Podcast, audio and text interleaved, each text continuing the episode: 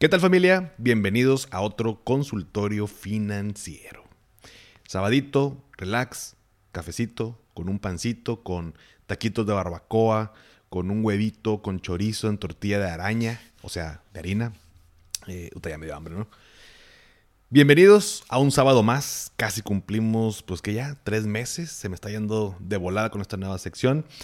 Y vamos a entrar de lleno, porque luego, este, no quiero que se haga la intro larga y me anden reclamando. Nada, no se crean. Para quien estuvo en la semana viendo las historias de Instagram sabe de qué hablo. Pero bueno, los sábados, los sábados de consultorio financiero son más concretos, vamos directo al punto. Así que el día de hoy tenemos tres preguntas, tres dudas que por ahí salieron eh, dos dentro del grupo de Telegram y otra por ahí en Instagram, en redes sociales. Y la primera tiene que ver con todo este show que pasó eh, con Silicon Valley Bank. Eh, la pregunta concretamente que me hicieron fue como que, bueno, pues qué efectos eh, tendría eh, esto acá nosotros en México y, puntualmente me preguntaron con el tema de CETES.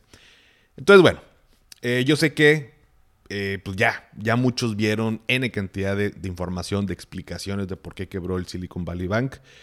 Em, creo que yo no he dado mi explicación a mi manera, a mi forma de hacerlo, así que primero que nada te quiero, para ligarlo con, con la respuesta a esta pregunta, te, lo explico tratando de que sea lo más sencillo posible. Y vamos a poner un ejemplo. Imagínate que todos los que están en el grupo de Telegram, ¿no? Ahí del de, el grupo de finanzas y café, son emprendedores, son emprendedoras y tienen una startup, ¿no? Y yo soy el banco. Entonces, pues yo me agarré de nicho a todos ustedes porque pues, son, emprendedores, emprendedoras y, de pronto levantan capital en grandes cantidades y pues sabes qué, pues voy a agarrar el nicho de mercado de emprendedores, emprendedoras que tienen una startup. Y pues ustedes en, su emprendimiento, en su, en su negocio, pues reciben dinero de parte de empresas que se les llama venture capital, entre otras. Pero bueno, consiguen fondos, levantan lana, ¿no? Para invertir en su, en su startup.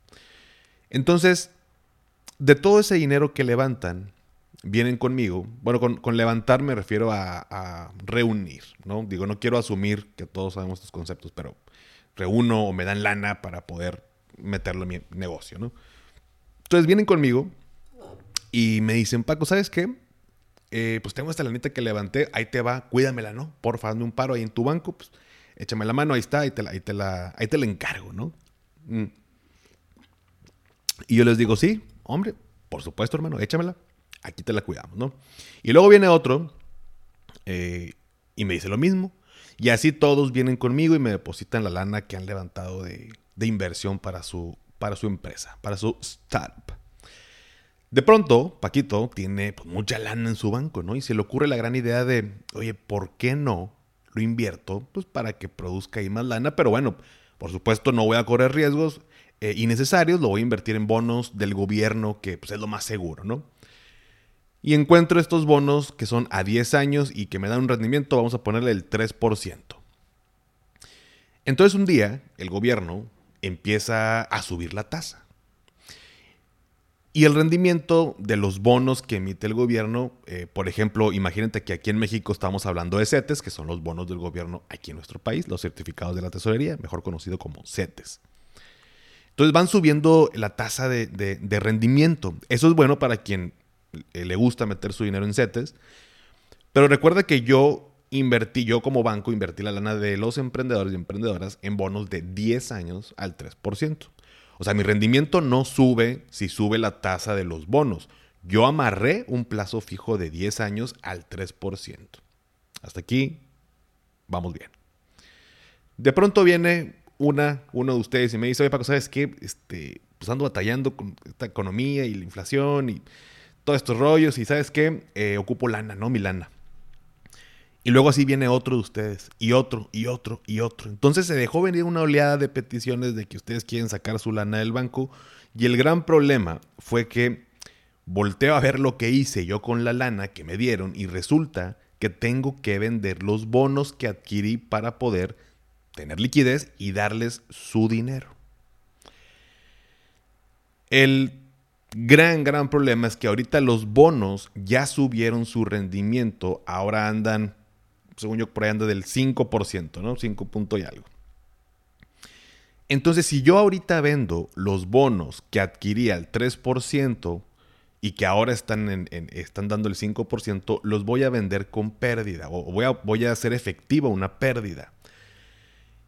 Y una de las dudas que también por ahí me, me, hacían o me preguntaban, o sea, ¿por qué en pérdida? O sea, como que, o sea, sí entiendo que el 3% es menos que el 5%, pero no entiendo por qué hay una pérdida al vender estos bonos. Hace poquito hice un episodio de los lunes eh, hablando de que si puedo perder en CETES, te va a dar un aire, pero bueno, aquí te lo voy a explicar nuevamente para contestar esta duda. Y no lo veamos en términos de porcentaje, vamos a verlo en términos de precio. Imagina que un CETE eh, lo adquieres a un precio de 9 pesos y al final del plazo que tú hayas elegido, el gobierno te lo va a recomprar a 10 pesos. Es decir, le ganaste un peso. Lo compraste 9, y el gobierno te lo recompró en 10, entonces le ganaste un peso. Ahora bien, imagina que no valen 9, que, que valen 8 pesos esos, esos setes. Entonces al final del plazo el gobierno te lo va a recomprar en 10 pesos y ahora le ganaste 2 pesos, ¿no? A esos bonos que adquiriste a 8. En otras palabras, te dio un mayor rendimiento. Y si estuviera, digo, estoy inventando, ¿verdad? Pero si, estuviera en 7 pesos y adquiero un bono de 7 pesos, el gobierno me lo va a recomprar en 10, le voy a ganar 3 pesos. En términos de, rendimiento, pues me dio todavía un mayor rendimiento, pues un mayor porcentaje de rendimiento.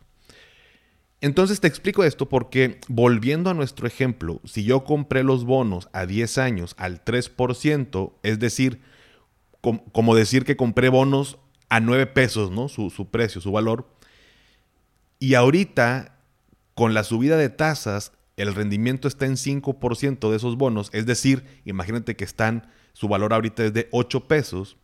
Entonces, lo que me va a pasar si yo vendo esos bonos que ya adquirí, que yo los adquirí en 9 pesos, el valor actual del bono es de 8.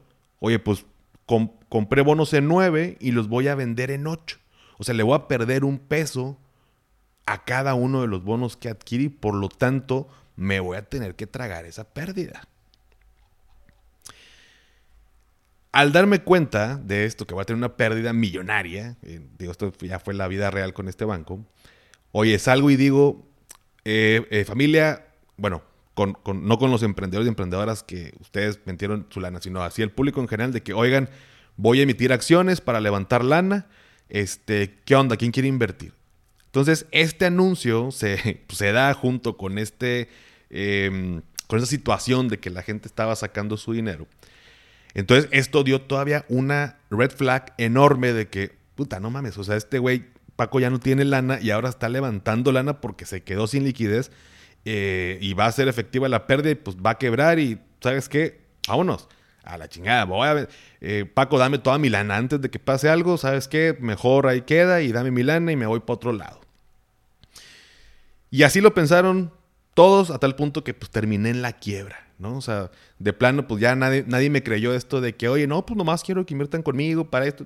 No, no, era porque andaba hasta la frente de agua y, y ya no veía este, para dónde y, oye, pues ya, pues ya nadie quiso, ya nadie confió en mí, eh, ya nadie quiso invertir eh, conmigo para poder tener liquidez. Eh, la gente sacó su lana, muchos perdieron lana porque nada más están protegidos hasta hasta cierto punto, luego el gobierno se metió a salvar, se hizo todo un rollo, ¿no? Que ya todos lo vieron ahí en, la, en, las, en las noticias. Pero bueno, espero haberme explicado con este, con este punto, pero te lo digo porque, pues desafortunadamente están saliendo, digamos que, afectaciones en, Estados Unidos, en el sistema financiero, y eh, son cosas que están pasando todavía eh, actualmente y que siguen saliendo noticias. Y aunque no estamos desligados de lo que pasa en el país vecino, pues el mismo tema aquí en México cuando hablamos de CETES, eh, la realidad es que no, yo no entraría en ningún tipo de pánico, ¿no? Hablando de CETES aquí en México, ¿no? O sea, sí, o sea, me refiero de lo que pasó allá que afecte a lo que tengo invertido en CETES aquí en México, la realidad es que no. O sea, para que haya incumplimiento de pago, pues de plano tendríamos que estar en, en una peor situación como país, porque a diferencia de Silicon Valley Bank, aquí quien nos respalda es el gobierno mexicano, ¿no? Em, lo que ha pasado hasta ahora es que, bueno, pues los rendimientos ya no han, eh, hablando de, ya, ya ahora sí puntualmente aquí en nuestro país, los rendimientos pues ya no han seguido al alza como con esta inercia que habíamos estado viendo en, estos últimos meses. Sin embargo, eh, eh, hoy sábado, pues siguen por encima del 11%, sigue siendo una tasa pues atractiva, es una realidad. vaya, por el simple hecho que está por encima de inflación. Así que en pocas palabras, pues yo no estaría preocupado, preocupada, sinceramente. pero bueno, pues hay que seguir atentos, ¿no? Atentos a lo que pasa. Em, digamos que no está como, mm, ¿qué te diré? Como directamente de que quebró el banco y va a quebrar los CETES. No, como tal no, no, no pasa así, ¿no? Entonces, tú tranquilo y pues bueno, a, seguir simplemente atentos y, siguiendo las noticias y con todo gusto. Si hay inquietudes por ese lado, pues me las preguntas y lo investigamos y resolvemos y vemos qué hacemos, ¿sale? Pero bueno, esa fue la primera duda.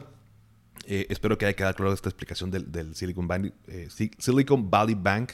Eh, se me hizo muy interesante, o se me hace muy interesante el caso. Digo, por supuesto no quisiera estar en los zapatos de alguien que está este, peligrando su lana y su empresa por estas cosas, pero bueno, es, de las cosas del sistema financiero que luego, que luego pasa. Mm. Segunda pregunta, segunda duda.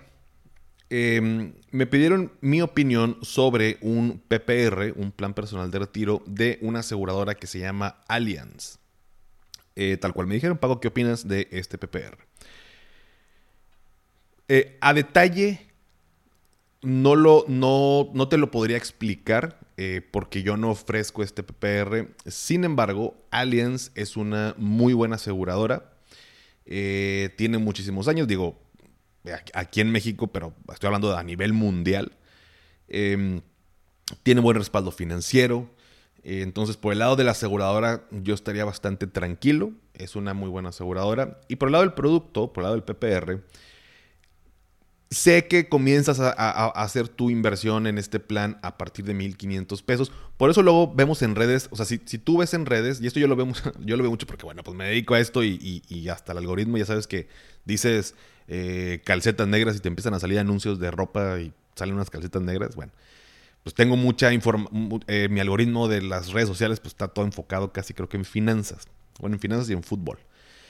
Y, y cuando vemos a alguien o cuando yo veo a alguien que, eh, imagínate que tú inviertes 1.500 pesos durante los siguientes 25 años, habrías invertido tanto, pero tendrías tanto en tu fondo. Bueno, si te dice 1500 pesos y 25 años, estás, puedes estar un 98, 99% seguro que es alguien que te va a ofrecer un PPR de, de Allianz. Ojo, no está mal, ¿eh? nada más que son características muy de ese producto.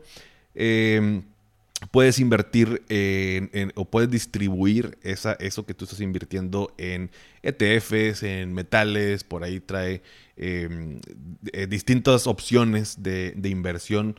Em, entonces, es un buen producto. Lo, lo, que yo te recomiendo, que digo, si me lo preguntaste, no sé si es porque ya te lo ofrecieron. Si sí, pregúntale a tu asesor o a tu asesora.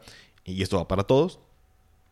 Yo le preguntaría primero que nada, bueno, la propuesta que me estás ofreciendo o la proyección que me estás mostrando, ¿en qué se está invirtiendo?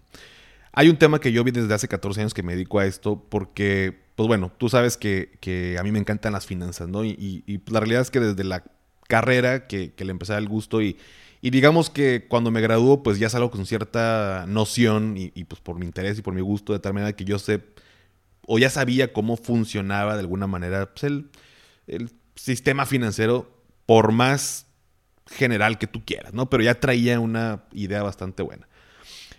Entonces yo veía, por ejemplo, acá en la aseguradora, eh, en, la que, bueno, de esos 14 años que principalmente manejo, que es Seguros Monterrey New York Life, había un producto, bueno, hay todavía, que maneja fondos, eh, o bueno, un fondo de inversión, pero cuando tú sacabas la proyección, te mostraba tres escenarios. El escenario optimista, el escenario esperado y el escenario pesimista. ¿Por qué? Porque, bueno, pues tú sabes que rendimientos pasados no garantizan rendimientos futuros. Y eso sucede en cualquier fondo de inversión, cuando inviertes en acciones, cuando inviertes en ETFs, en lo que tú me digas, ¿no? Que sea renta variable. Entonces, imagínate que yo invierto dinero y yo veo, y el escenario pesimista era un escenario donde igual y no salías ni tablas, salías un poquito abajo. Entonces, si tú le mostrabas o tú le muestras una... Imagínate que yo te digo a ti, oye, este, Raúl, inviertes un millón de pesos y al final, pues el peor de los casos es que puedes tener 850 mil pesos. Pues la neta, si yo te muestro esa proyección, vas a decir, no mames, pues es una porquería, ¿no? O sea, no mames, no. O sea, me estás diciendo que voy a invertir un millón y que hay una posibilidad que tenga 850, que es una posibilidad, pero bueno, no es atractivo si me estás queriendo convencer de invertir en ese fondo.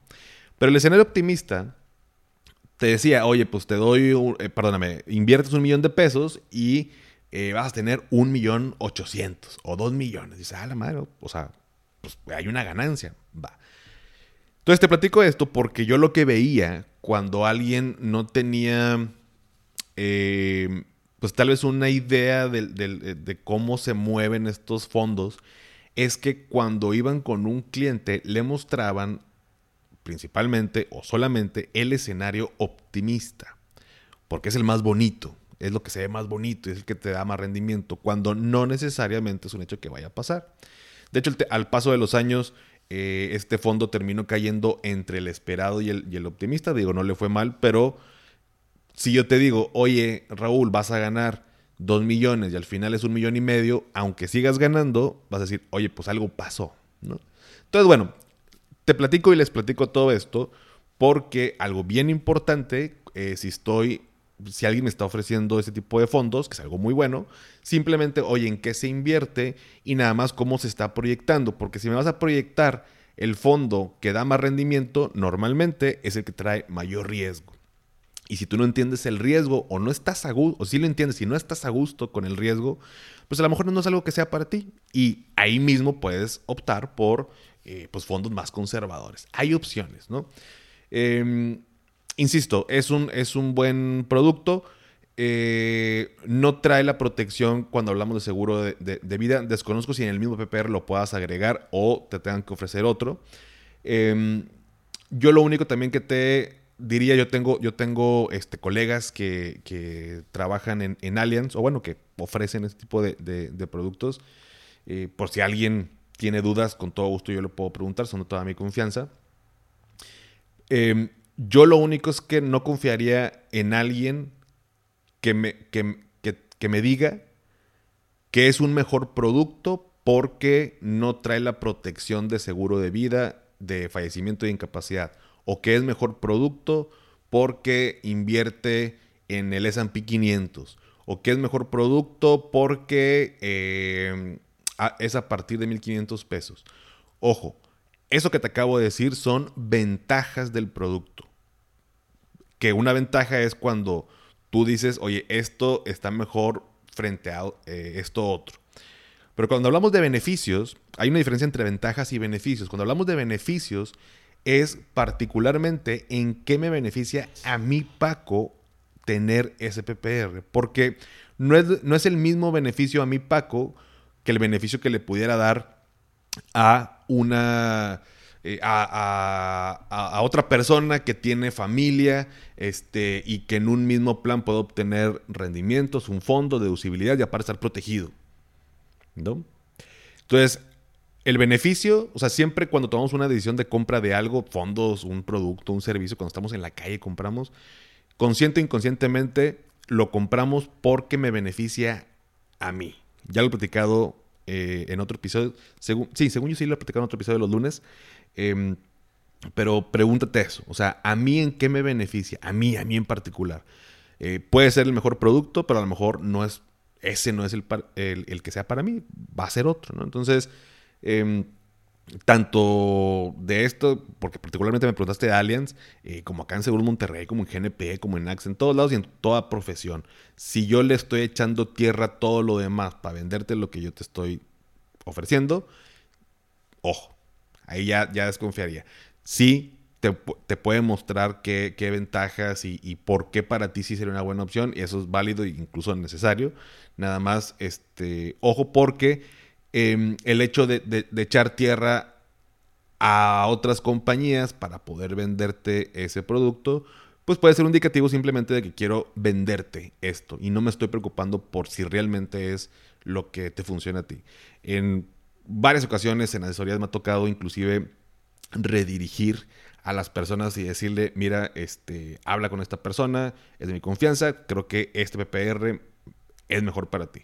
Y por ahí recientemente hubo un caso, si me escucha sabe, sabe quién es. Em, lo redirigí también con, con, GNP y con Allianz, ¿no? Entonces la estoy ayudando a, hacer este comparativo. Pero bueno, eh, en puntos, en, concretamente, de manera general, pues Allianz es buena aseguradora, es buen producto. Eh, creo que los fondos en los que se invierte eh, también son buenos. Em,